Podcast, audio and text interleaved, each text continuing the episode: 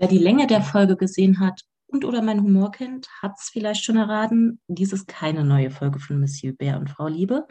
Marc ist unpässlich und äh, ich habe keine Lust, ohne ihn was zu quatschen. Außerdem bin ich noch nicht ganz so verrückt, Selbstgespräche zu führen. Ausgenommen natürlich unter der Dusche und im Auto.